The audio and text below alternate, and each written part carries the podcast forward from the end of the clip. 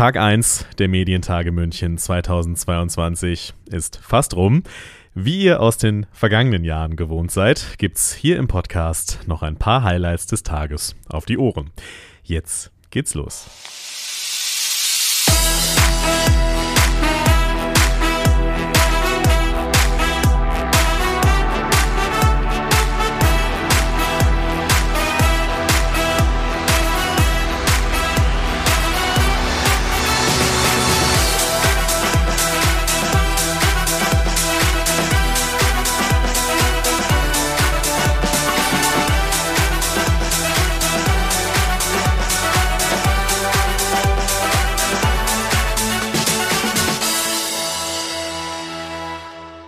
Jetzt komme ich auf eine, eine Kritik und letztendlich, äh, ich kann auch schön reden für die Unterstützung und Dankbarkeit und so weiter. Das, wir werden schon darüber sprechen, aber ich, ich will nur sagen, dass, dass auch die Medien in Deutschland, in sogenannte freie Welt, haben komplett die Situation unterschätzt, sich überschätzt und es verschluckt, dass nach Zweiten Weltkrieg in Europa ein Land greift das andere Land und annexiert Halbinsel Krim.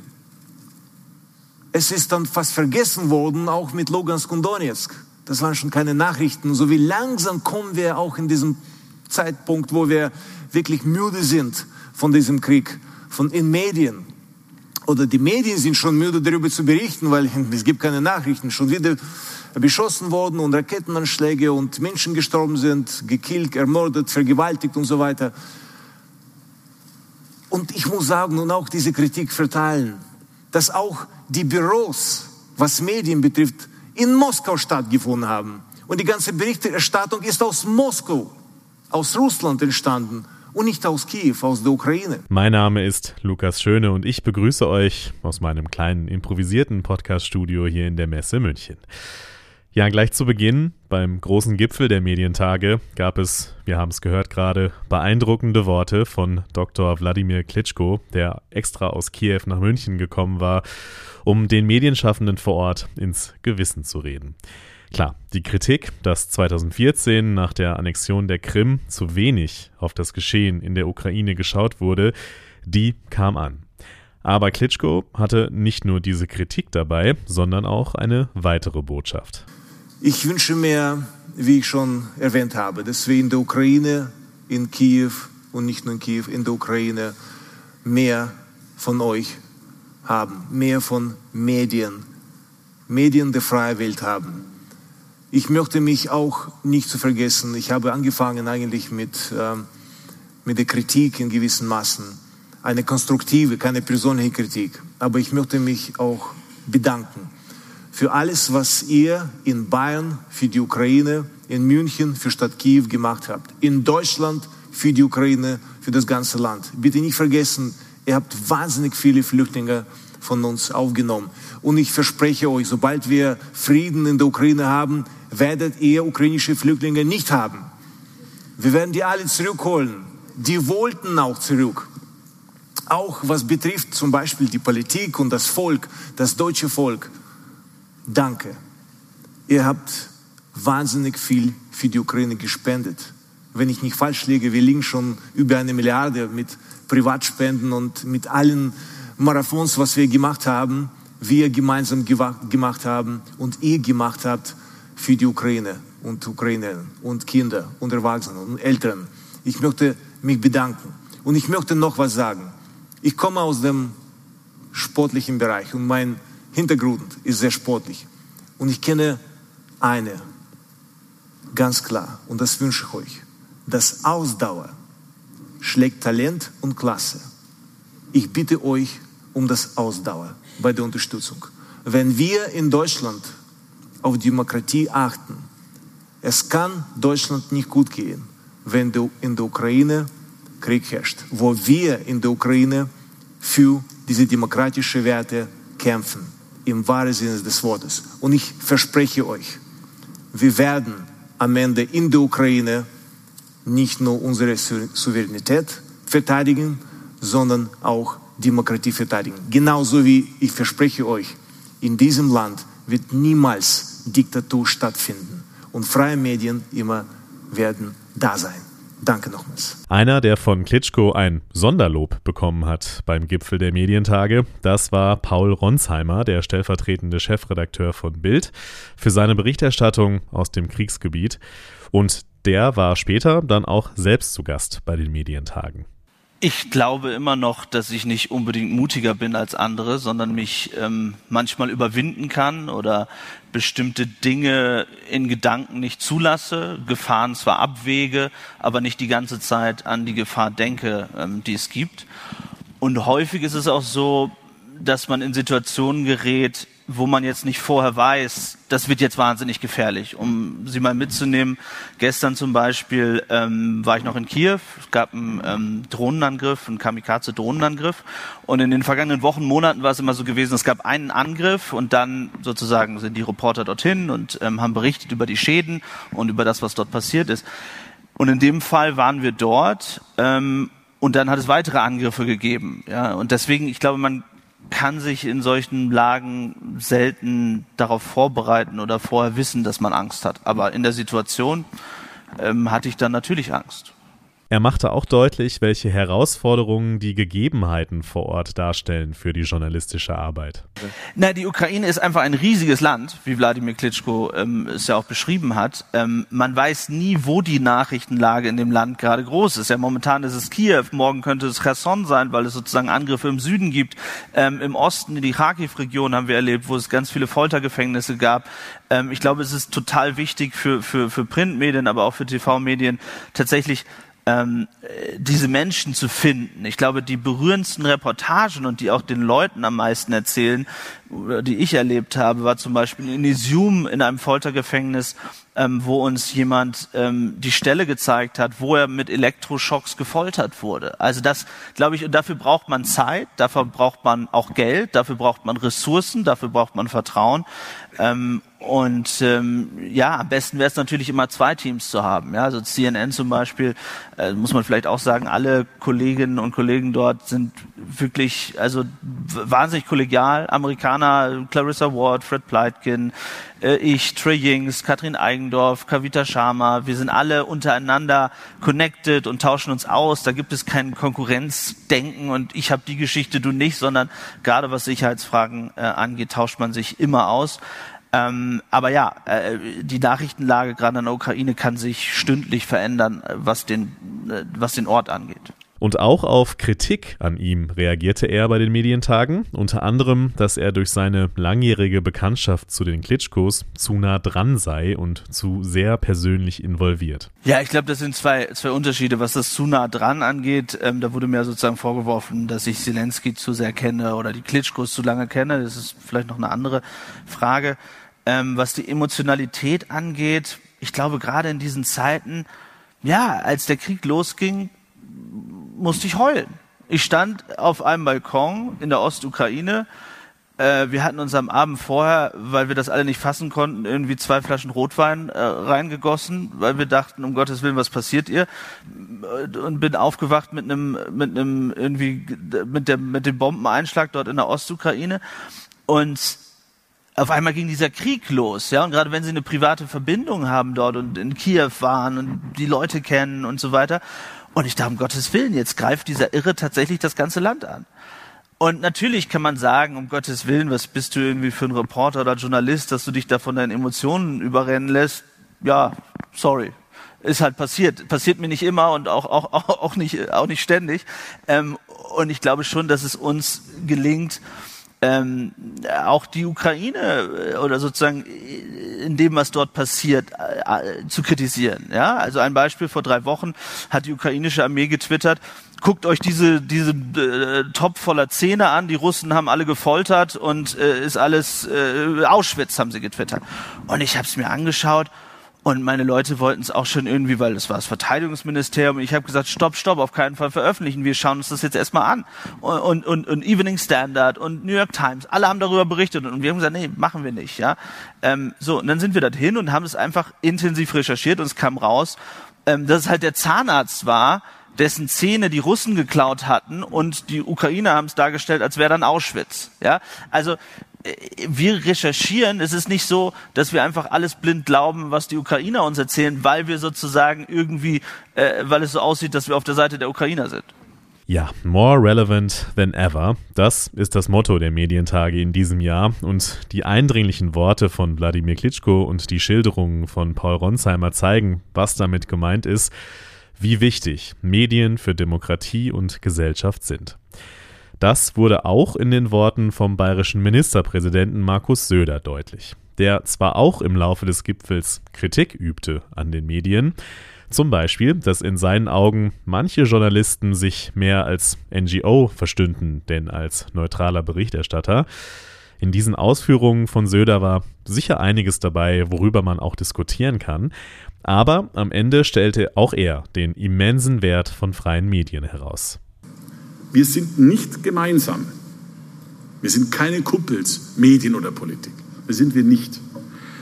Aber wir sind in einer Verantwortung in einer Verantwortung für die Demokratie. Und ich wünsche mir einfach, dass wir in den jeweiligen Rollen und Herausforderungen diese Verantwortung wahrnehmen und versuchen, unser Land und damit auch die Menschen durch diese schweren Zeiten zu führen. Leicht ist es nicht, aber sorry, was ist leicht? Corona war am Anfang auch völlig unübersichtlich. Wir haben das überstanden. Wir werden auch diese Krise meistern, ohne unsere Werte aufgeben zu müssen. Wir werden auch diese Krise meistern, ohne dass die Demokratie scheitert. Aber wie immer, man muss etwas tun dafür. Man muss sich bewegen.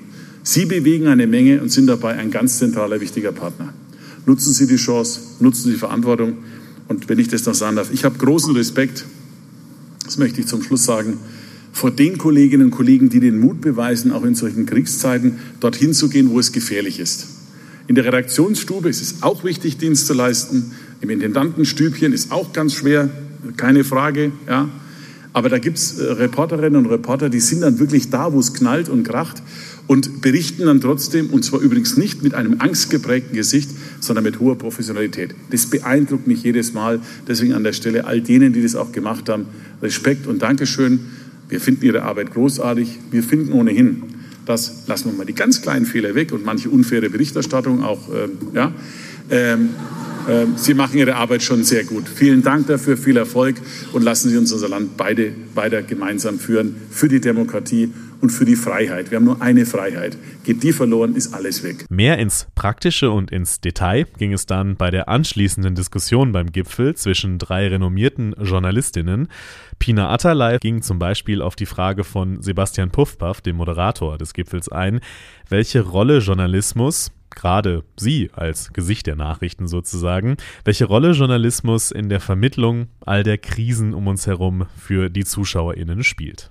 Es sind schwierige Zeiten, besonders schwierige Zeiten, aber jetzt haben wir eben viel über 2014 gehört. An die Zeiten kann ich mich auch erinnern, an 2015. Also wir haben immer wieder diese schwierigen Zeiten und das ist natürlich für mich als Nachrichtenjournalistin oder gerade wenn wir in dem Bereich unterwegs sind, immer eine Frage, wie gehe ich damit um?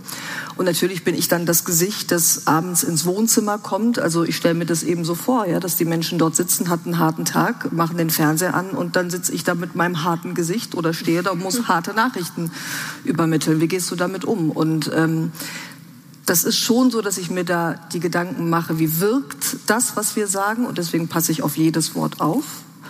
Und dennoch kann ich es ja nicht schönreden. Also es sind nun mal Nachrichten und trotzdem versuche ich das empathisch zu machen. Trotzdem versuche ich die Menschen mitzunehmen, an die Hand zu nehmen.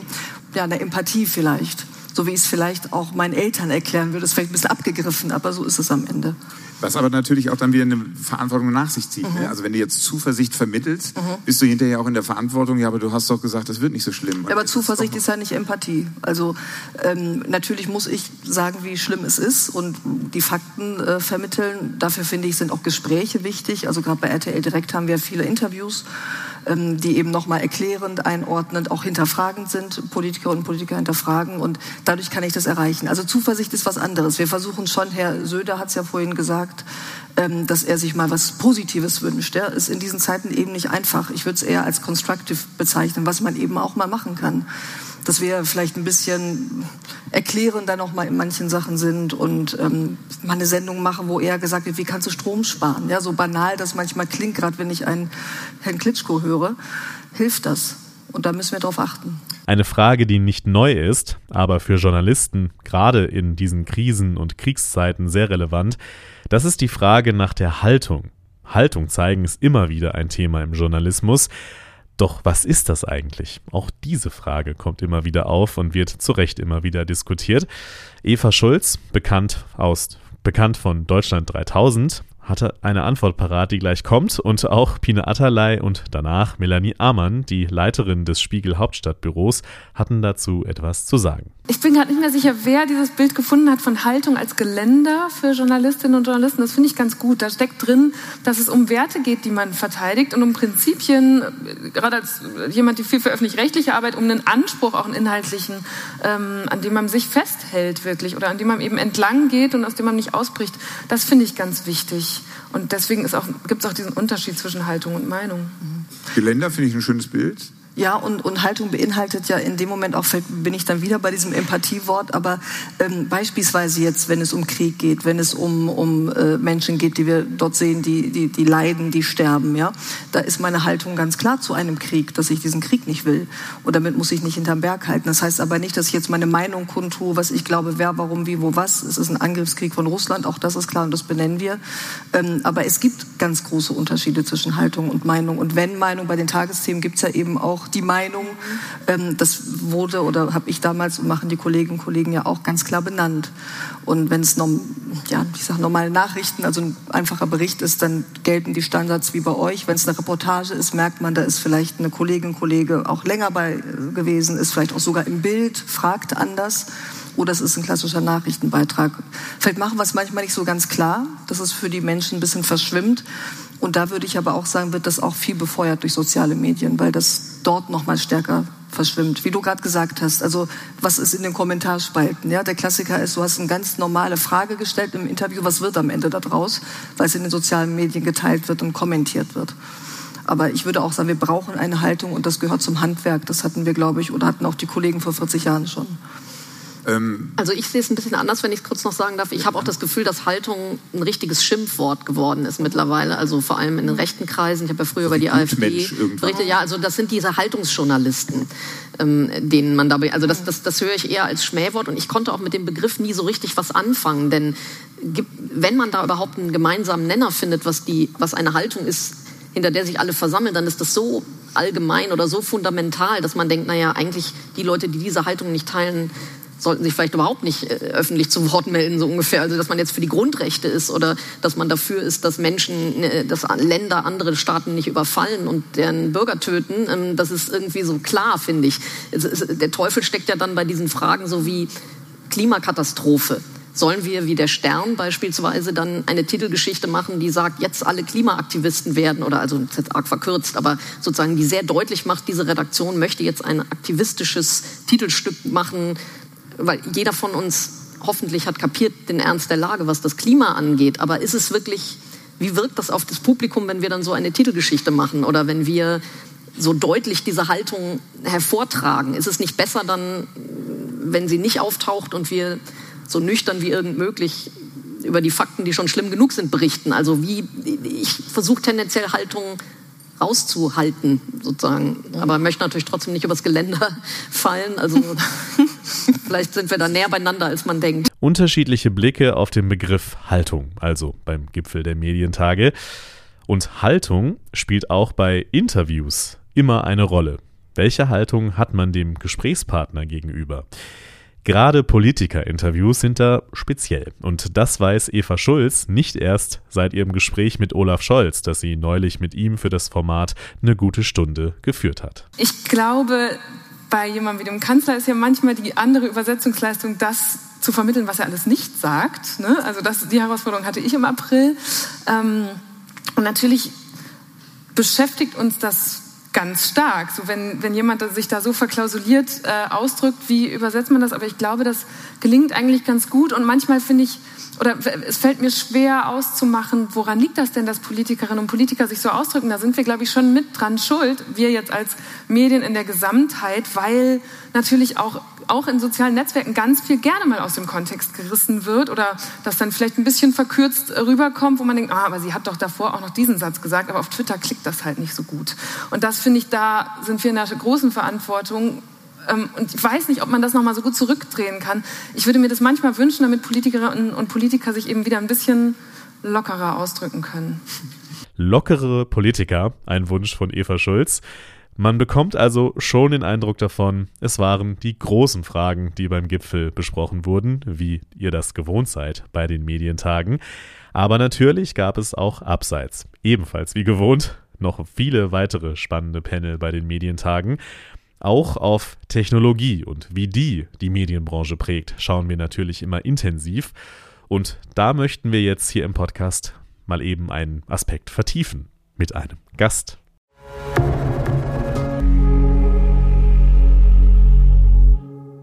Wenn ihr im vergangenen Jahr schon den Podcast der Medientage in der Event-Edition hier quasi aus der Messe München verfolgt habt, also nicht aus der Messe München 2021, sondern aus dem ISA-Forum, aber jetzt aus der Messe München, ja, dann erinnert ihr euch sicher, dass da auch noch immer jemand zu Gast war im Podcast, um ein kleines Interview zu einem kleinen Themenschwerpunkt zu führen, worum es dann an dem Tag der Medientage geht oder ging um jenseits des Gipfels auch mal zu schauen, was passiert denn eigentlich bei den Medientagen noch und welche spannenden Themen verhandeln wir dort noch. Das ist auch in diesem Jahr so und jetzt begrüße ich meinen ersten Gast hier äh, bei den Medientagen München 2022. Tatjana Anisibov sitzt mir gegenüber. Hallo. Hallo Tatjana, genau.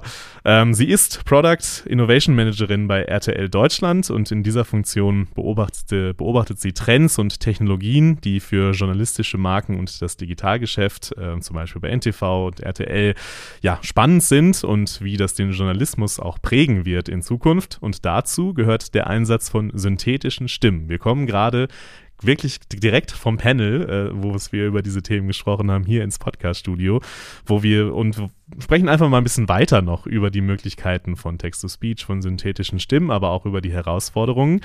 Tatjana, erstmal schön, dass du da bist. Freue mich, dass du noch ein bisschen Zeit hast äh, hier für den Podcast, für Unbedingt. den kleinen Podcast. Sehr gut.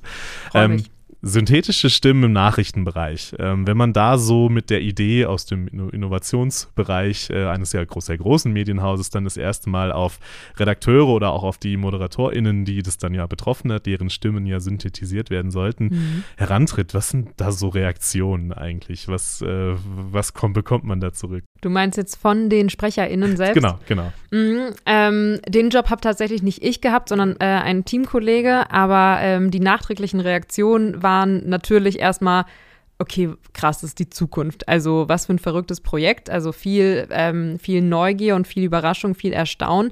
Aber gleich danach kam natürlich auch, ähm, kam natürlich Bedenken. Vor allem auch von Mike Meuser, der ja natürlich Journalist ist und seine äh, der steht für Glaubwürdigkeit, für Seriosität und bei ihm kam natürlich auch direkt die Frage auf, was bedeutet das denn eigentlich dann für ihn, wenn man mit seiner Stimme alles erstellen kann, was man möchte. Und das wäre ja auch möglich mit der Technologie, aber das ist überhaupt nicht unser Ziel und Zweck. Also damit sind wir eigentlich auch schon direkt bei ethischen Fragen, aber das war natürlich auch eine Seite der Reaktion, die, ähm, die da ähm, aufgeploppt ist, sobald man von dem Thema gesprochen hat. Was ist denn Sinn und Zweck? Der Sinn und Zweck ist erstmal, also natürlich zum einen ähm, Erfahrungen zu sammeln mit dieser Technologie. Das hat ja auch als Experiment gestartet. Wir hatten Thesen am Anfang, um zu gucken, ist das überhaupt was, was uns wirklich, äh, was unser Produkt noch besser macht und was zu einem größeren Nutzungs- äh, und, oder Nutzerinnenbedürfnis führen würde. Und ähm, unser Sinn oder unser Zweck äh, war erstmal eine Vorlesefunktion zu schaffen. Das ist an sich ja gar nichts Innovatives. Das haben viele andere Publisher auch schon. Und äh, wir haben uns aber gedacht, wir machen eine Vorlesefunktion mit unseren eigenen Stimmen und zwar mit Stimmen, die darauf trainieren trainiert sind, Nachrichten vorzulesen. Denn die Standardstimmen, die andere Publisher haben, die klingen oft sehr robotisch. Das sind einfach Computerstimmen von äh, großen Anbietern, äh, großen Tech-Anbietern, die man vielleicht auch schon kennt aus anderen Kontexten, weil die eben freier verfügbar sind. Und wir dachten aber, wir machen das mal mit unseren Stimmen, weil Menschen den Mike, wie gesagt, eh schon mit äh, Glaubwürdigkeit assoziieren oder eine Inken vielleicht auch durch ihre Schlagfertigkeit, ihre charmante Art ähm, von anderen RTL-Podcasts kennen und dachten, das ähm, kriegen wir doch diesen gebrandeten Sound, den können wir doch für uns positiv nutzen, eben für eine Vorlesefunktion, die unsere Nachrichten dann eben auch ähm, in Momenten, in denen die Hände nicht frei sind, verfügbar machen kann. Und vor allem auch natürlich auch für Menschen, die Seheinschränkungen haben und auf ähm, auf vorgelesene Beiträge, Versionen angewiesen sind. Hm. Schauen wir doch mal konkret ähm, rein, wie geht das dann vonstatten? Also muss mhm. man sich das vorstellen, dass die beiden da im Studio stehen und stundenlang Material einsprechen, äh, mit dem dann gearbeitet wird. Äh, wie läuft das Ganze technisch ab? Ja, also so war es Teilweise. Ähm, also bei Mike, der hat sich wirklich wenig Arbeit machen müssen, weil wir von ihm bereits existierendes Nachrichtenmaterial genommen haben. Wir haben ja jetzt bei den synthetischen Stimmen haben wir ein ähm, Prozess der synthetischen Medienproduktion, für ähm, den man mit künstlicher Intelligenz arbeitet. Und die wurde ähm, vor, im Voraus mit äh, Material gefüttert, also mit ganz vielen Daten. Das war dann eben ähm, Audiomaterial von den beiden, weil die KI natürlich verstehen musste, wie sprechen diese Stimmen, wie machen die Pausen, wie senken sie die Stimme am Satzende, was macht die Stimme, wenn da ein Fragezeichen ist und sowas. Ähm, deswegen brauchte man viel Material, Ausgangsmaterial, das trainiert wurde. Und bei Mike haben wir, wie gesagt, ähm, weil der ja eh jeden Tag äh, Nachrichten moderiert, die aufgezeichnet werden, die abgespeichert werden, haben wir das Material genommen, da hatten wir auch direkt die Transkripte und ähm, konnten sie der KI zuführen. Und Inken hat sich etwas mehr Arbeit gemacht, weil sie ist, wie gesagt, Podcast-Sprecherin, ist oft in Interviewsituationen. Und wenn wir ihre Podcast auseinandergeschnitten hätten, hätten wir uns unfassbar viel Arbeit gemacht. Deswegen hat sie sich quasi nochmal die separate Arbeit gemacht und Kindermärchen und Krimis eingelesen. Und das Material haben wir dann äh, der KI von Microsoft äh, eben zugeführt, die dann ein, zwei Tage lang trainiert hat, also wirklich das, was ich eben meinte, analysiert, wie betont die Stimme etc. Und die hat uns dann ein äh, Resultat äh, oder einen digitalen Stimmabdruck ähm, fertig gemacht und das Resultat ist wirklich täuschend echt klingender Content, ja. Mhm. Krimis und Kinderbücher, warum gerade das? Das war, also das war eigentlich ein pragmatischer Ansatz, weil ähm, Inken hat eh gerade einen Krimi gelesen und wir dachten, ja gut, wenn sie das Buch eh interessiert, dann ist es uns vielleicht auch egal, was, ähm, was sie da einliest. Und wir hatten halt direkt dann das Transkript. Und das ist eigentlich der damals der wichtige Punkt gewesen. Die Technologie von Microsoft hat sich inzwischen schon verändert, dass man nicht unbedingt das Transkript braucht, weil die selber auch ihre Speech-to-Text-Software mhm, haben. Die, andere Weg quasi. Genau, genau. dass das, was ja, als Audio da ist, einmal mhm. umwandeln. Das war letztes Jahr zu unserem Zeitpunkt noch nicht der Fall. Und wir haben dann die Kindermärchen genommen, weil wir dachten, wir oder weil wir möglichst lange Audio-Files wollten, von denen wir auch den Text hatten. Und das war dann wirklich quick and dirty gegoogelt. Was kriegt man denn, was ist denn irgendwie länger als eine Meldung, wo man den Text hat? Und das waren dann zum einen eben Kindermärchen. Mhm, mh. Ähm, wenn du es mal auf einen Kern bringen willst, warum ihr das macht. Also mhm. wir haben ja ähm, im Vorfeld des Panels gerade auch darüber gesprochen, es gibt da ja auch immer wieder kritische Stimmen. Ähm, vor kurzem ein Artikel in einem Medienmagazin erschienen, der dann doch sehr negativ war. Ich habe ihn selber mhm. noch nicht gelesen, äh, das mhm. werde ich natürlich nachholen. Äh, ihr habt mir davon erzählt. Ähm, was ist so der Kern? Warum macht ihr das mit den synthetischen Stimmen? Naja, also zum einen machen wir es wirklich, weil wir einen Mehrwert sehen für unsere NutzerInnen, um Nachrichten zur Verfügung zu stellen, die wir mit wenig Mitteln und eben auch sehr effizient ähm, umsetzen können und auch eben in einer ganz akzeptablen Qualität. Und zum anderen ist, also das ist jetzt meine persönliche Meinung, ähm, diese Technologie ist da und ähm, sie lässt sich jetzt nicht mehr aufhalten. Wir können sie nicht mehr verbannen. Und ich finde es wichtig, dass wir uns als Medienhäuser eben auch damit auseinandersetzen und schauen, ähm, wie können wir die für uns positiv nutzen, wie können wir ein, ein Vorbild vielleicht auch sein und dafür sensibilisieren, dass das eben kommen wird.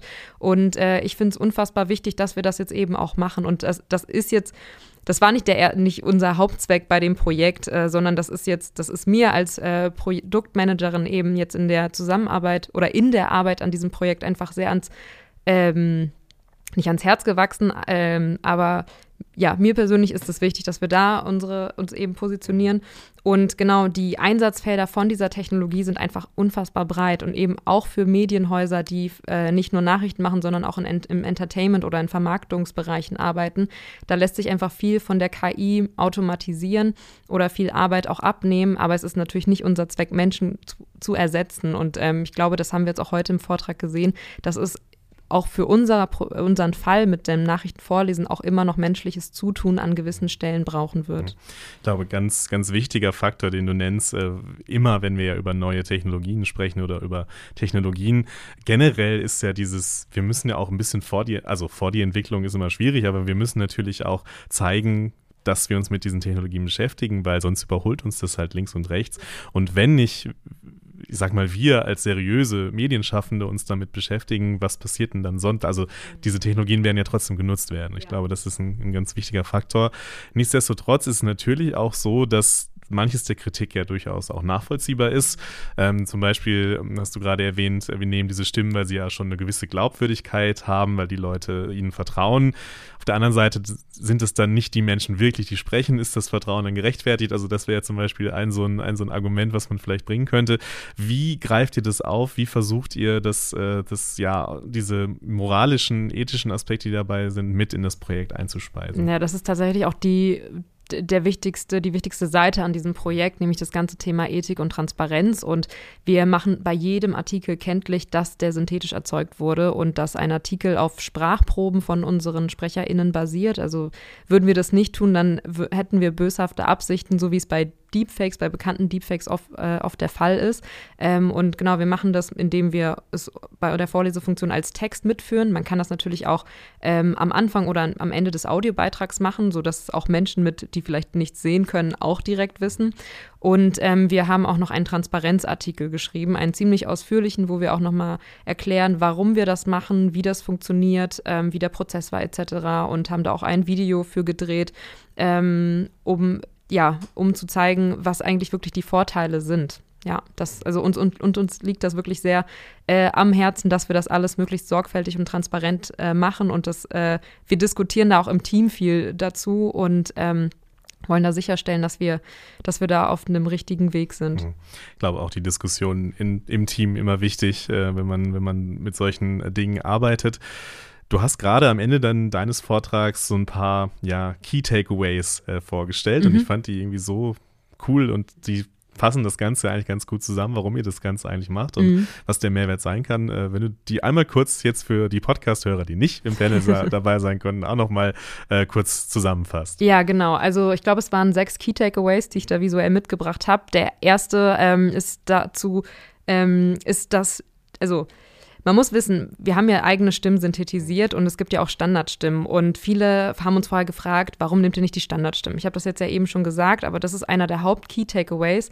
Äh, und zwar, es macht wirklich einen Unterschied, eine Custom Voice zu haben, anstatt einer Standardstimme, weil diese, dadurch, dass wir Mike Mäuser oder dadurch, dass er eh Nachrichtensprecher ist und Nachrichten täglich einliest und wir ihn seine KI damit trainiert haben, klingen diese Nachrichten vorgelesen durch die KI auch viel authentischer und natürlicher. Und das wird von NutzerInnen belohnt. Also wir haben ähm, in einer Testphase Usability-Tests gemacht und mit und User-Interviews geführt und daher all die Erkenntnisse, also das habe ich mir jetzt nicht ausgedacht, sondern wir haben, wir haben Daten dafür. Gut, dass du das nochmal betont hast. genau. Ich glaube, dass niemand davon ausgegangen wäre, aber.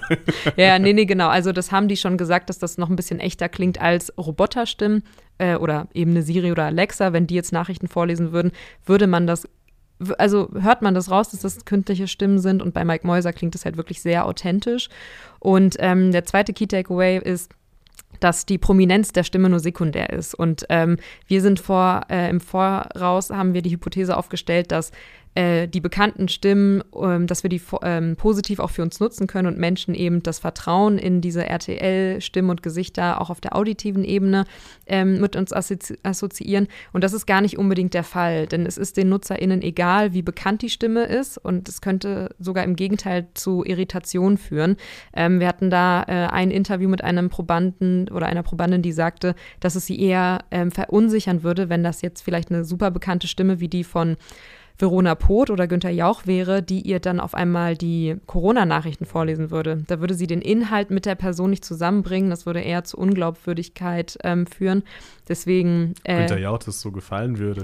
ja. Aber das, das ist ein anderes Thema. genau, ja, ja. Deswegen, also die Prominenz ist äh, an der Stelle gar nicht so wichtig, sondern viel wichtiger, und das ist das nächste Key Takeaway, ist die Qualität, also die Aussprache. Es ist viel wichtiger, dass die Stimmen gut klingen, dass sie klare Betonungen machen, Wörter klar aussprechen und eine angenehme Stimmlage haben.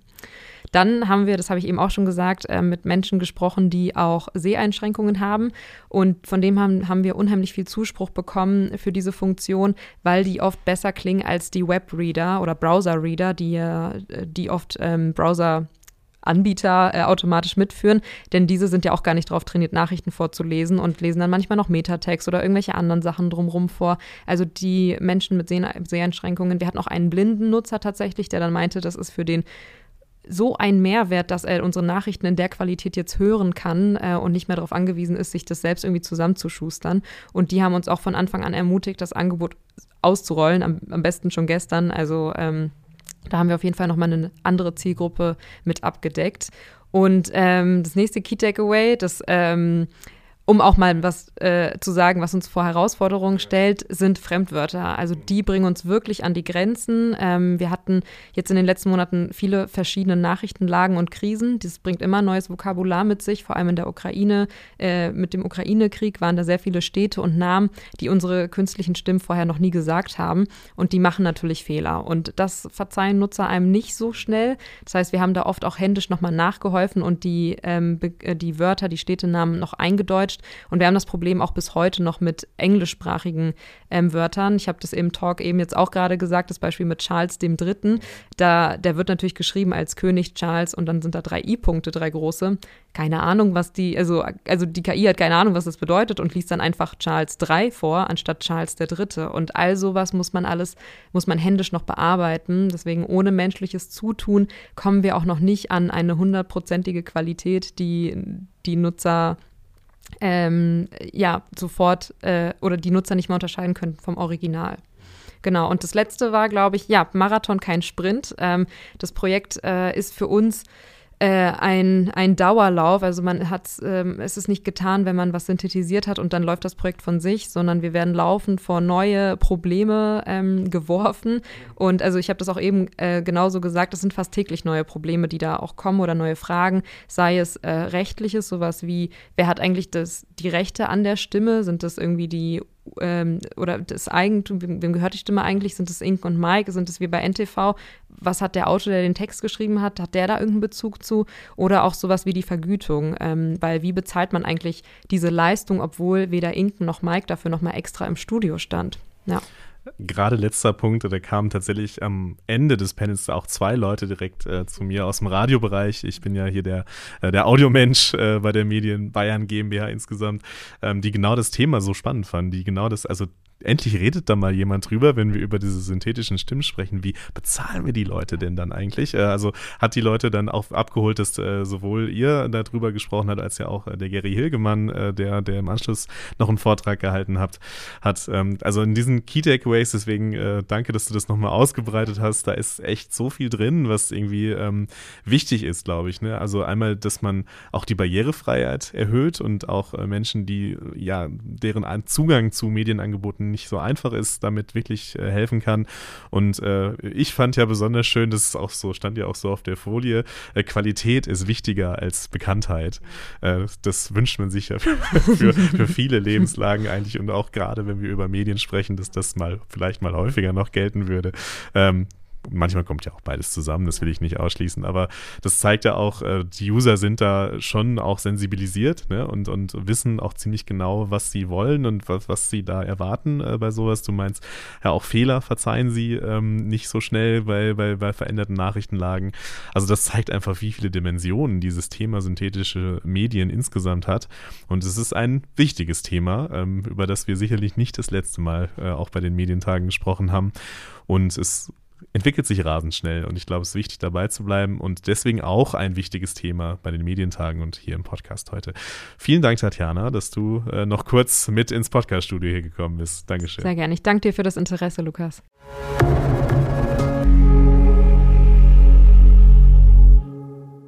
Ja, das war ein kleiner Ausschnitt aus Tag 1 hier aus der Messe München, der Medientage München 2022. Morgen Abend hören wir uns dann wieder mit den Highlights des zweiten Tages, des Mittwochs. Da stehen unter anderem an die Gipfel TV und Audio, eine Audiostrecke mit, wo wir sehr viele Themen, zum Beispiel auch das Thema Podcast, was in aller Munde ist, immer noch vertiefen werden und viele, viele weitere spannende, wichtige Panel. Da gerne auch ins Programm schauen, wenn ihr ein Ticket für die Medientage habt. Ansonsten gibt es morgen geballt ein paar Highlights hier, wie ihr das wahrscheinlich schon gewohnt seid hier vom Podcast der Medientage München. Ich verabschiede mich von Tag 1 und wünsche allen noch viel Spaß, die jetzt gerade, während ich hier aufnehme, auf der Expo-Party der Medientage sind und allen anderen, wie ihr das gewohnt seid. Macht's gut, bleibt stabil und bis zum nächsten Mal. This is Media Now, der Podcast der Medientage München.